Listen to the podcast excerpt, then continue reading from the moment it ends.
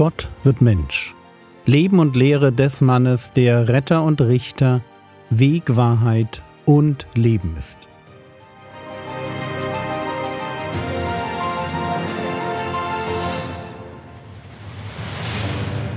Episode 139 vom Fasten Teil 4 Gestern endeten wir mit der Frage, was offenbart mein religiöses Tun über mein Herz?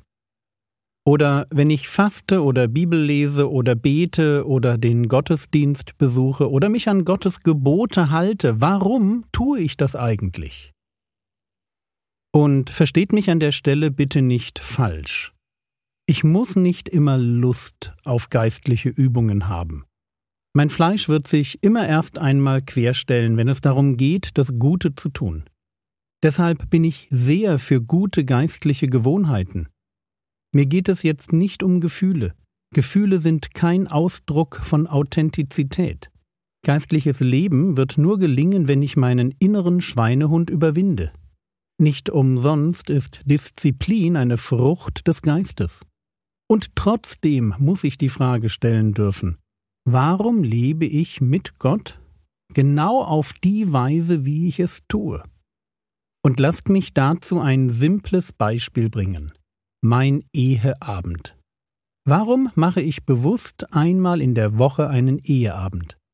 Und darauf gibt es verschiedene Antworten. Zuerst einmal drei falsche Antworten. Ich mache ihn, weil meine Frau es will. Ich mache ihn, weil ich anderen gepredigt habe, dass ein guter Ehemann einmal in der Woche einen Eheabend machen soll. Ich mache ihn aus Gewohnheit. Früher hatte die Sache noch Sinn, aber inzwischen ist das halt ein Termin im Terminkalender. Das sind falsche Antworten auf die Frage, warum mache ich einen Eheabend? Und jetzt übertragen wir die Antworten aufs Gebet. Warum bete ich? Die falschen Antworten ich bete, weil Gott es will. Oder ich bete, weil man das von einem Christen erwartet. Oder ich bete, weil ich daran gewöhnt bin, morgens kurz mit Gott zu reden. Versteht ihr, das sind falsche Antworten. Also warum mache ich einen Eheabend? Weil es eine Zeit ist, um in die Seele meiner Frau zu schauen, mich neu in sie zu verlieben, sie zu bewundern, und dafür zu sorgen, dass unsere Ehe ihren Schwung behält. Die Bedürfnisse meiner Frau, mein Vorbild für andere und der regelmäßige Termin können ein Anreiz sein, den Eheabend durchzuführen, aber sie sind nicht das Warum. Ein Eheabend ist nicht Selbstzweck.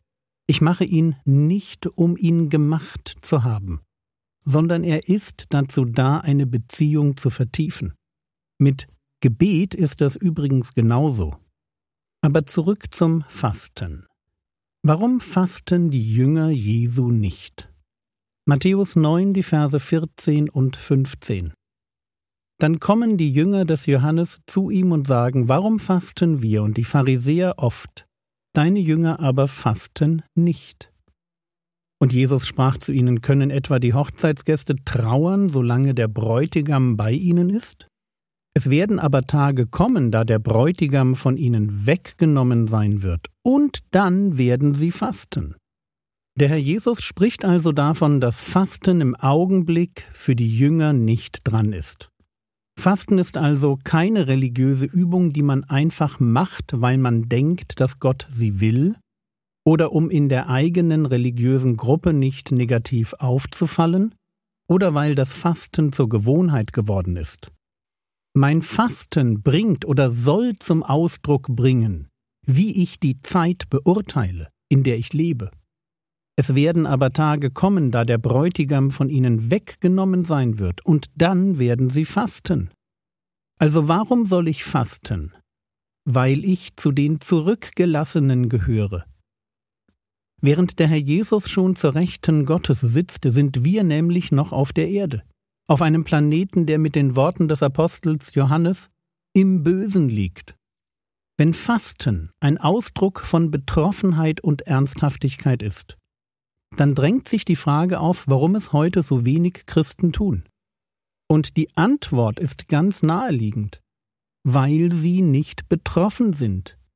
Wir fasten kaum noch, weil wir die Not um uns herum nicht spüren und auch nicht begreifen, welche Verantwortung wir in dieser Welt haben.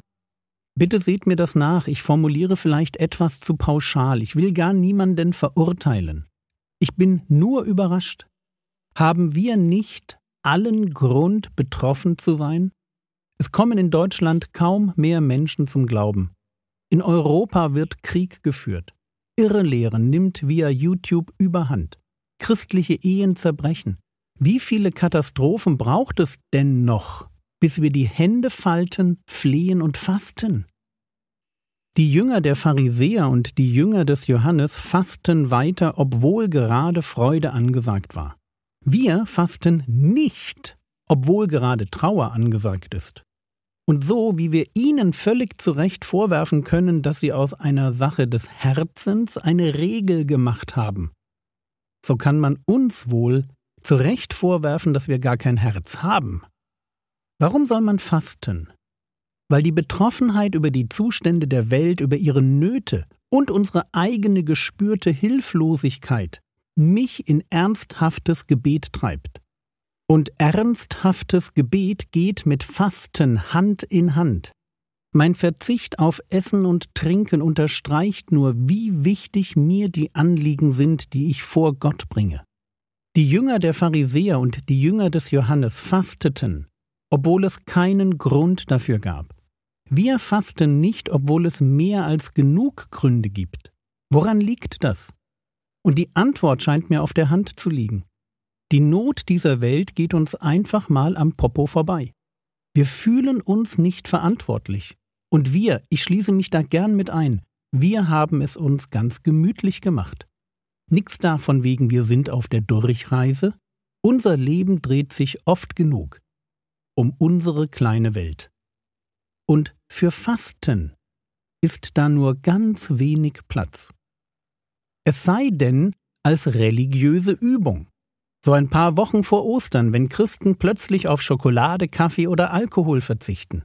Nicht, dass sie es aus Betroffenheit über die Zustände der Welt täten. Es ist einfach nur eine banale religiöse Übung. Eine Tradition, die das Osterfest einleitet. Und gesund ist es ja auch noch. Versteht ihr, wir banalisieren das Fasten, so wie wir den Umgang mit der Bibel, die Gemeinschaft oder das Gebet banalisieren. Wir stellen nicht mehr in letzter Konsequenz die Warum-Frage. Und ich ahne, woran das liegt. Sie würde unser Herz offenbaren. Oft genug suchen wir nämlich nicht den Tiefgang, sondern unsere Ruhe. Wir sind bereit, Gott etwas Religiosität zu schenken, aber nicht unser Herz. Und diese Entwicklung ist leider so normal. Schon in einem der frühesten christlichen Dokumente lesen wir, Didache 8, Vers 1. Bei eurem Fasten haltet es aber nicht mit den Heuchlern, denn diese fasten nämlich am zweiten und fünften Tag nach dem Sabbat. Das heißt am Montag und Donnerstag.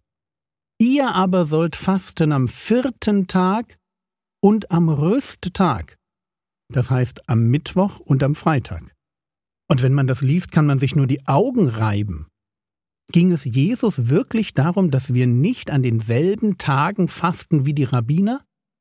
Und wenn die am Montag und Donnerstag fasten, dann fasten wir halt am Mittwoch und am Freitag? Wohl kaum.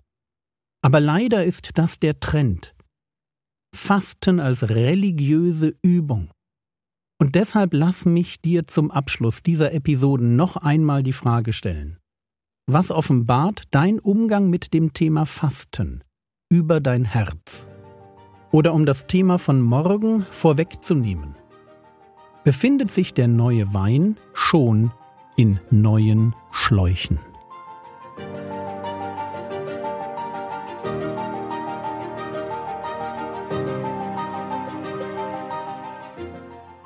Was könntest du jetzt tun? Du könntest dir Zeit nehmen, um über meine Frage unter Gebet nachzudenken. Ich hatte dich ja am Montag gebeten, eine halbe Stunde zu reservieren. Das war's für heute. Wenn ich dir heute etwas zu ernst rübergekommen sein sollte, sei bitte mit mir ein wenig nachsichtig. Mich hat das Thema selbst neu betroffen gemacht und herausgefordert. Der Herr segne dich, erfahre seine Gnade und lebe in seinem Frieden. Amen.